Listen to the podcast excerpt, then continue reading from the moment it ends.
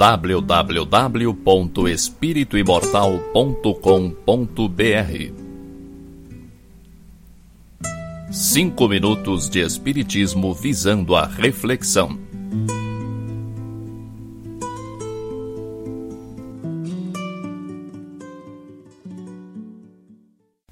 Você alguma vez já sonhou e ficou triste por ter acordado? Queria ficar dormindo, sonhando, vivendo o que estava vivendo, sentindo o que estava sentindo? Durante as horas de sono, enquanto o corpo físico repousa, nós ficamos relativamente livres, temporariamente libertos do peso da matéria. O que cada um de nós faz nessas horas? Depende da vontade, do que se passa em nosso íntimo, depende do nosso grau de adiantamento moral, da nossa força mental, depende de uma série de fatores que pouca gente conhece. Isso é estudado profundamente na projeciologia do Valdo Vieira. Mas há ocasiões em que vamos para lugares muito melhores do que os lugares em que vivemos hoje. Fazemos coisas mais agradáveis do que as coisas que costumamos fazer, e o mais importante, convivemos com pessoas de quem sentimos muita falta. Por mais que você ame quem está ao seu lado, sua família, seus parentes e amigos, nós vivemos em pleno laboratório de pesquisas. A matéria é mais ou menos isso: um laboratório onde testamos nossos conhecimentos e experiências adquiridos através de incontáveis reencarnações e durante os intervalos entre uma reencarnação e outra. E na turbulência do dia a dia, no mundo competitivo e agitado, é raro termos tempo e oportunidade para simplesmente viver. Temos inúmeras responsabilidades aqui, e nem sempre estamos bem certos do que fazemos. Quando reencarnamos, não trazemos um roteiro que possa ser consultado a qualquer hora. É tudo intuitivo. Quando estamos temporariamente livres da matéria por ocasião do sono, temos a oportunidade de conviver com pessoas a quem muito amamos e que muito nos amam. Cada um de nós tem sua parentela espiritual. Cada um de nós tem laços de amor e amizade com espíritos muito superiores a nós, que zelam por nossa passagem pela matéria. São esses espíritos que muitas vezes nos socorrem em momentos de maior dificuldade, nos incutindo ideais de bom ânimo, de esperança e de certeza de que no final tudo dá certo.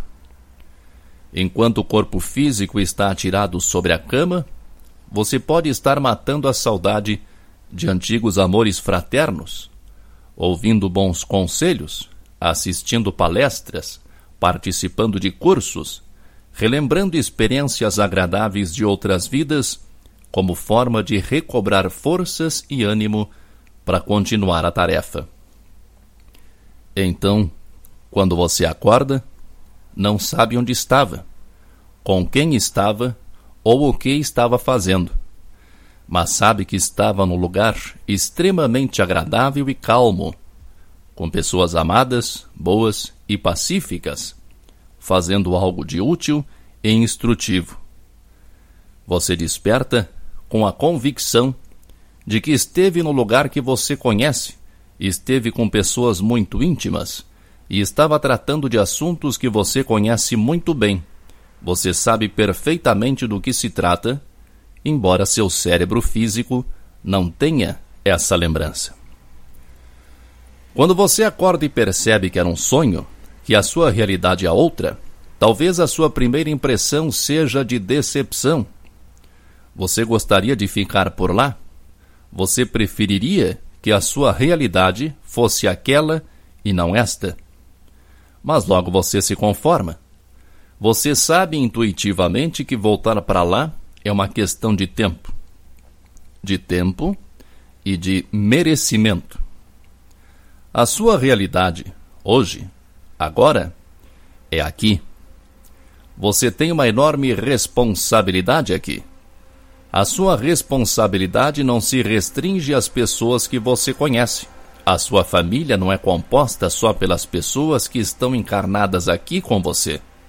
Há espíritos desencarnados que fazem parte do seu grupo, que estão inseridos no contexto de sua experiência terrena. O processo reencarnatório passa por um grande e complexo planejamento que nós estamos longe de apreender. Mas é muito provável que alguns espíritos contam com você, esperam que você faça o que foi planejado, dependem de você até certo ponto para poderem colocar em prática o que foi planejado para eles. Tudo está interligado.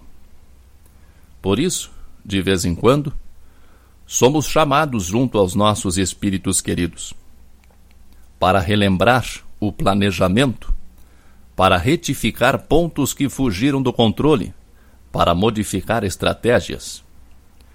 A sensação que guardamos conosco, as lembranças vagas que ficam quando despertamos, nos afiançam de que vale a pena se esforçar, vale a pena cumprir com a nossa parte